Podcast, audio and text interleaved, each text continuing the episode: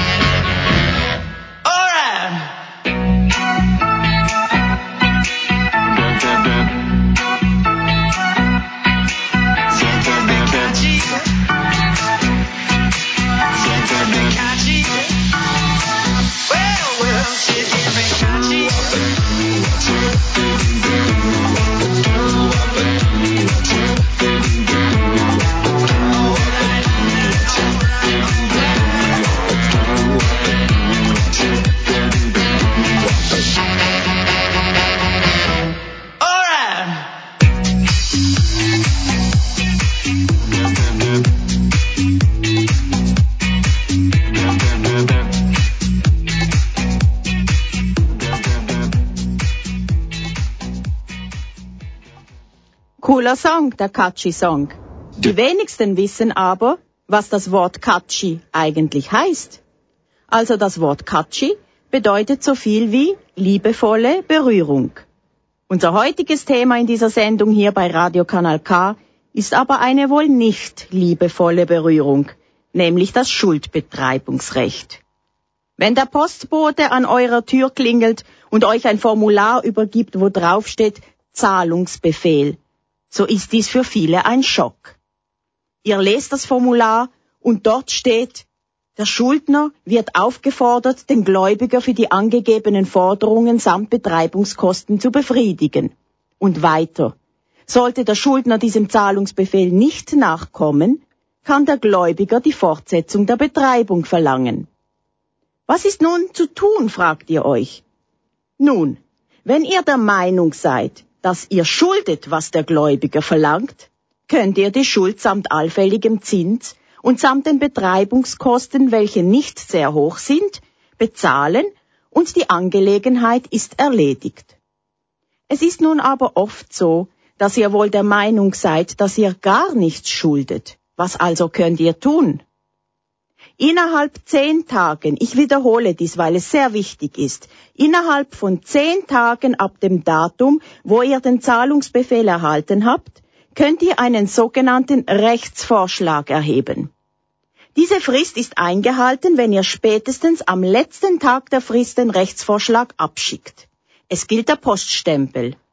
Ihr könnt aber natürlich auch sofort, das heißt, wenn der Postbote euch den Zahlungsbefehl übergibt, Rechtsvorschlag erheben, indem ihr in dem dafür vorgesehenen Feld auf dem Formular dies kundtut.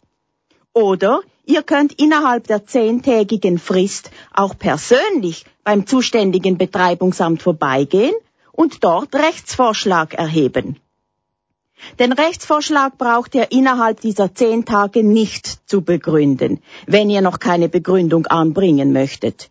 Die Formulierung Ich erhebe Rechtsvorschlag genügt vorerst. Oder ihr unterschreibt einfach in der Rechtsvorschlagsrubrik auf dem Formular des Zahlungsbefehls. Es gibt da ein paar Ausnahmen betreffend den Konkurs. Darauf gehe ich aber jetzt nicht ein, weil wir heute nicht über den Konkurs sprechen, sondern über die Betreibung auf Pfändung.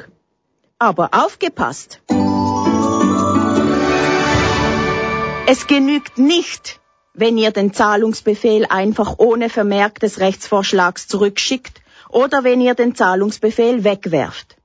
Ihr müsst wissen, dass das Betreibungsamt nicht befugt ist zu überprüfen, ob die Forderung des Gläubigers stimmt. Wenn also der Gläubiger ein Betreibungsbegehren beim Betreibungsamt stellt und den entsprechenden Kostenvorschuss begleicht, dann schickt das Betreibungsamt den Zahlungsbefehl an den mutmaßlichen Schuldner, ohne dass das Betreibungsamt der Frage nachgeht, ob die Forderung des Gläubigers berechtigt ist. Und weil es ebenso einfach ist, eine Betreibung gegen jemanden einzuleiten, ist es eben auch einfach, dass diese Person, welche eine Betreibung erhält, diese Betreibung vorerst hemmt, nämlich durch die Erhebung des Rechtsvorschlags. Und wie gesagt, es ist sehr einfach, einen Rechtsvorschlag zu erheben, eine Begründung ist zu jenem Zeitpunkt nicht nötig. Aber aufgepasst! Wenn ihr nicht sicher seid, ob ihr etwas schuldet oder nicht, dann empfehle ich euch im Zweifel Rechtsvorschlag zu erheben. Und wenn ihr im Nachhinein zum Schluss kommt, dass ihr dem Gläubiger doch seine Forderung schuldet, dann könnt ihr den Rechtsvorschlag zurückziehen. Wenn ihr aber die zehntägige Frist unbenutzt verstreichen lässt und keinen Vorschlag erhebt und später dann zum Schluss kommt, ihr schuldet doch nichts, dann wird das Prozedere für den Beweis eurer Nichtschuld sehr, sehr schwierig. Daher also lieber im Zweifel Rechtsvorschlag erheben, wenn ihr Bedenken habt, ob die Betreibung zu Recht erfolgt ist. Lieber also ein Rechtsvorschlag zu viel, als keinen erheben. Zeit für etwas Musik. Musical Songs werden in meinen Sendungen immer wieder vorkommen. Heute der Song Big Spender aus dem Musical Sweet Charity, gesungen von Shirley Bassey.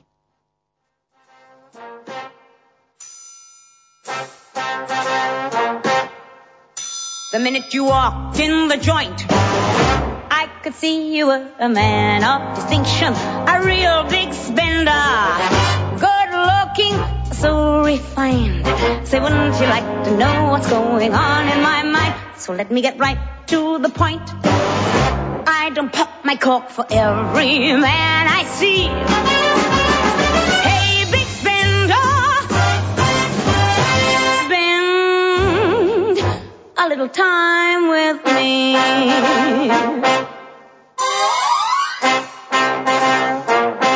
Wouldn't you like to have fun, fun, fun? How's about a few laughs, laughs? I could show you a good time. Let me show you a good time. The minute you walked in the joint, I could see you were a man of distinction, a real big spender. Good looking, so refined. Say, wouldn't you like to know what's going on in my mind? So let me get right to the point. I don't pop my cork for every man I see.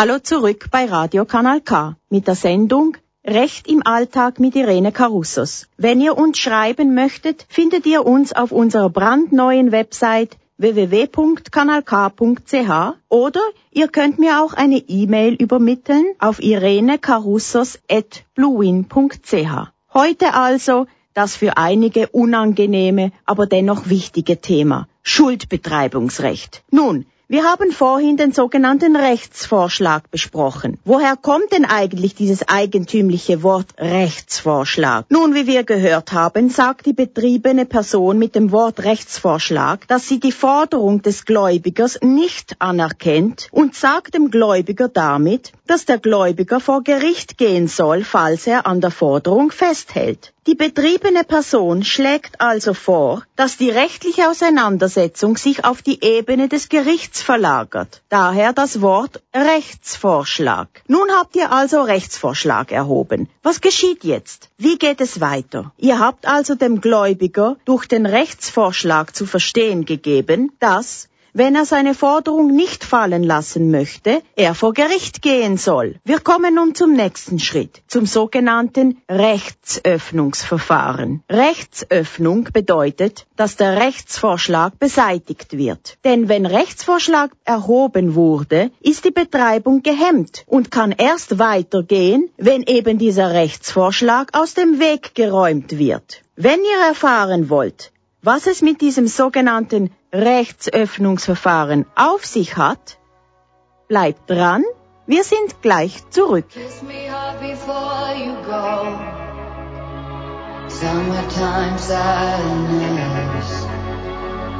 I just wanted you to know that baby the best.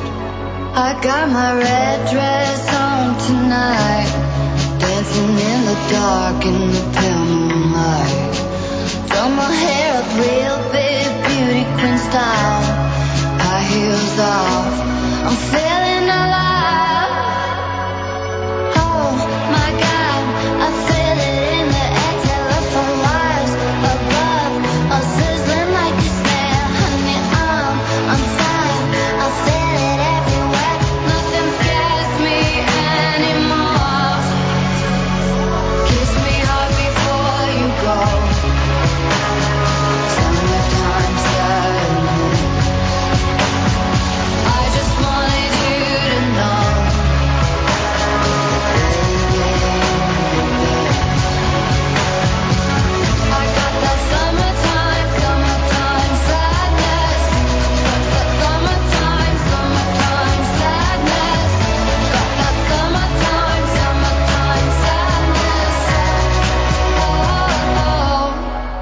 I'm feeling electric tonight. Cruising down the coast, going about 99. Got my bad baby by my heavenly side. I know if I go, I'll die happy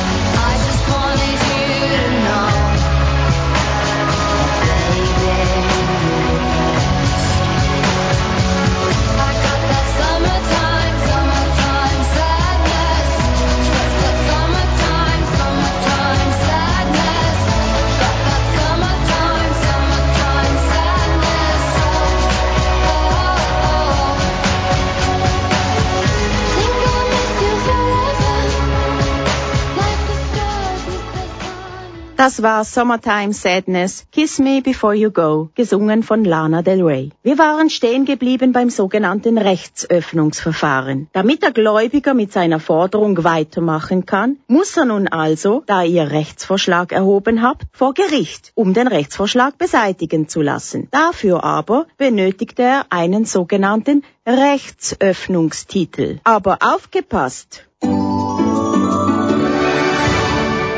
Beim Rechtsöffnungsverfahren fungiert der Richter als Rechtsöffnungsrichter. Das heißt, er entscheidet keinen materiellen, keinen inhaltlichen Rechtsstreit. Der Rechtsöffnungsrichter darf nur prüfen, ob der Gläubiger einen gültigen sogenannten Rechtsöffnungstitel für seine Forderung hat. Ein Rechtsöffnungstitel ist zum Beispiel eine Schuldanerkennung oder zum Beispiel ein Gerichtsurteil. Der Rechtsöffnungsrichter sagt sich also quasi, ob die betriebene Person tatsächlich Geld schuldet, geht mich nichts an. Ich bin reiner Vollstreckungsrichter. Ich schaue also lediglich, ob ein Rechtsöffnungstitel gegen den Schuldner vorhanden ist und ob diese diesen Rechtsöffnungstitel entkräften kann. Man sagt, der Rechtsöffnungsrichter kann sich drei Typen von Brillen aufsetzen. Die eine Möglichkeit ist, der Gläubiger, also die Person, die eine Forderung geltend macht, besitzt eine schriftliche Schuldanerkennung. Eine Schuldanerkennung kann zum Beispiel lauten, ich, Herr Hans Müller, schulde an Frau Gabi Meier 1000 Schweizer Franken und werde ihr diesen Betrag bis zum 15. April 2018 bezahlen. Die Schuldanerkennung muss natürlich unterschrieben sein. Falls also eine Schuldanerkennung durch den Gläubiger vorgelegt wird, kann die betriebene Person, also der Schuldner, sämtliche Einwendungen dagegen erheben, welche den Rechtsöffnungstitel,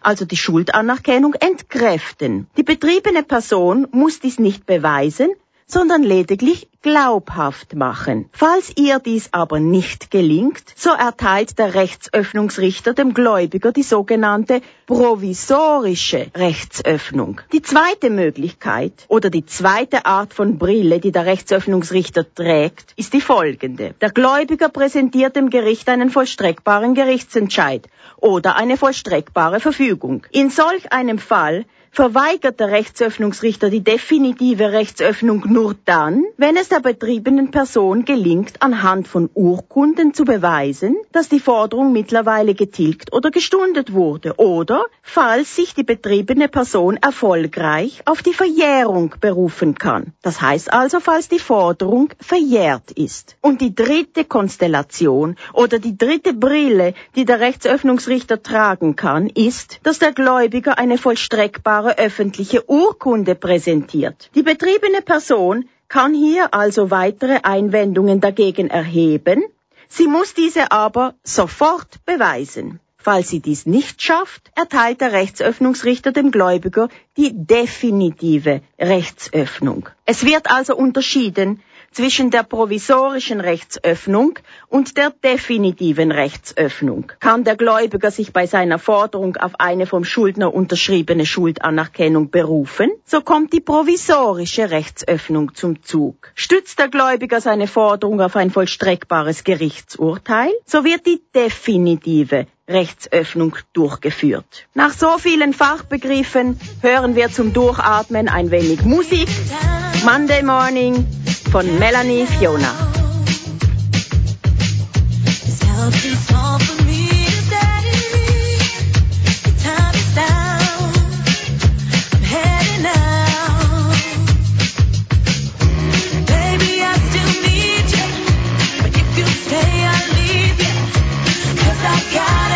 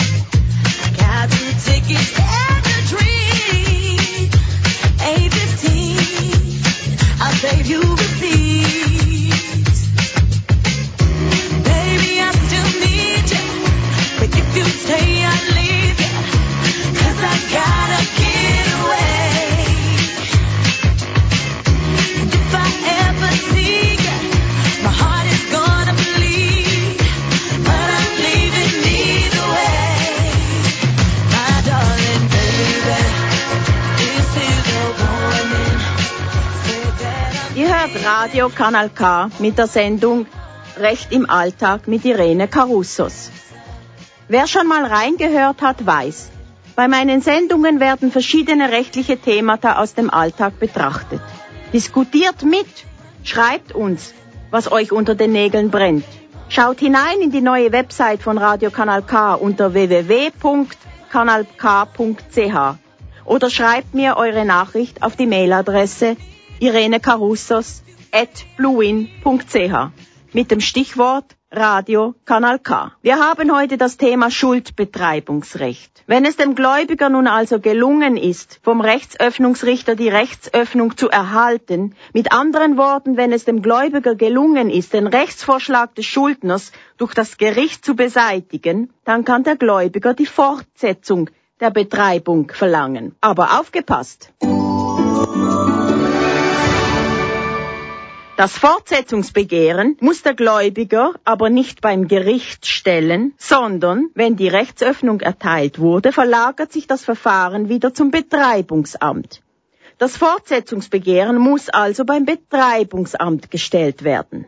Was kann aber der Schuldner, also die betriebene Person, tun? Kann der Schuldner überhaupt noch etwas tun? Ja, natürlich, er kann. Wenn der Gläubiger die provisorische Rechtsöffnung erhalten hat, dann kann der Schuldner innerhalb 20 Tagen die sogenannte Aberkennungsklage beim Gericht einreichen.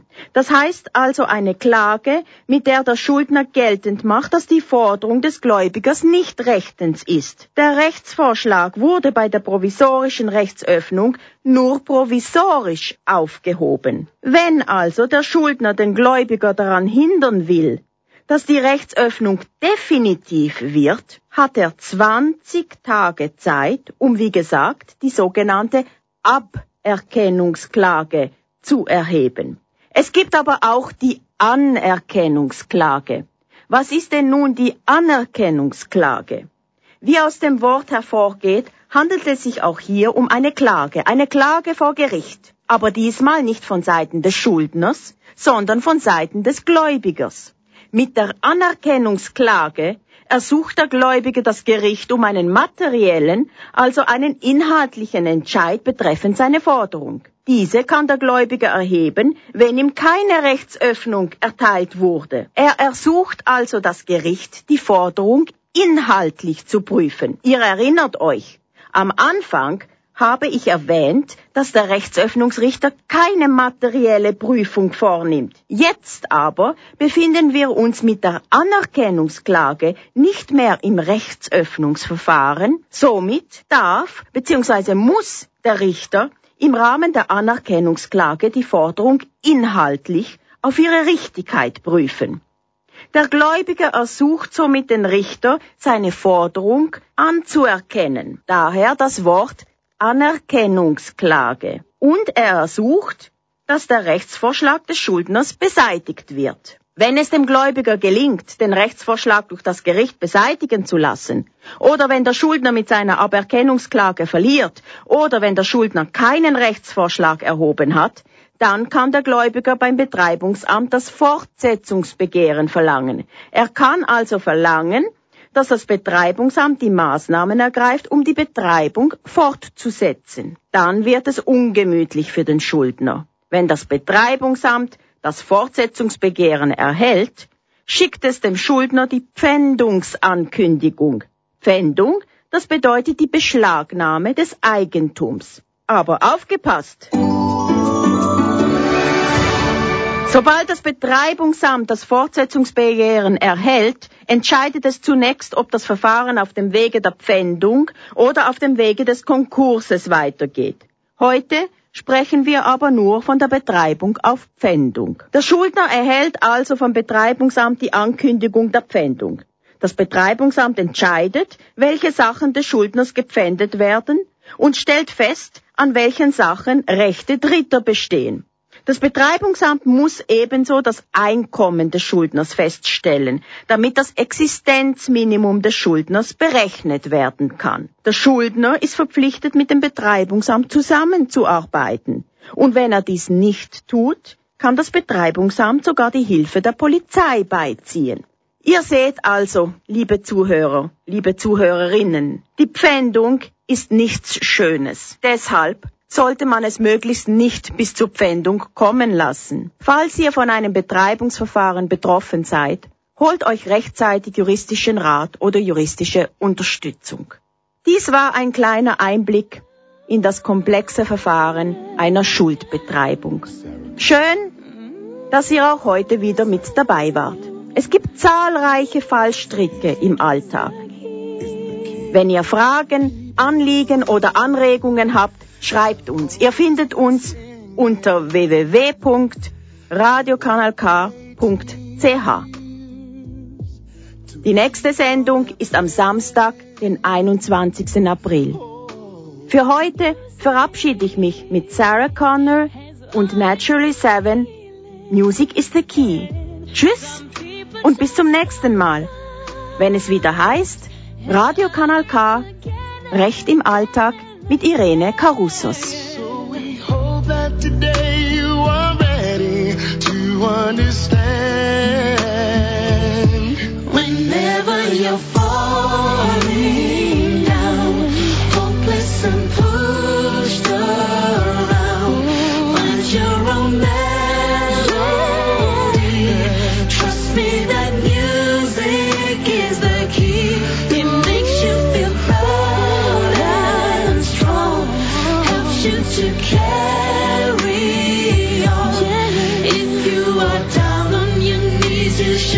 singing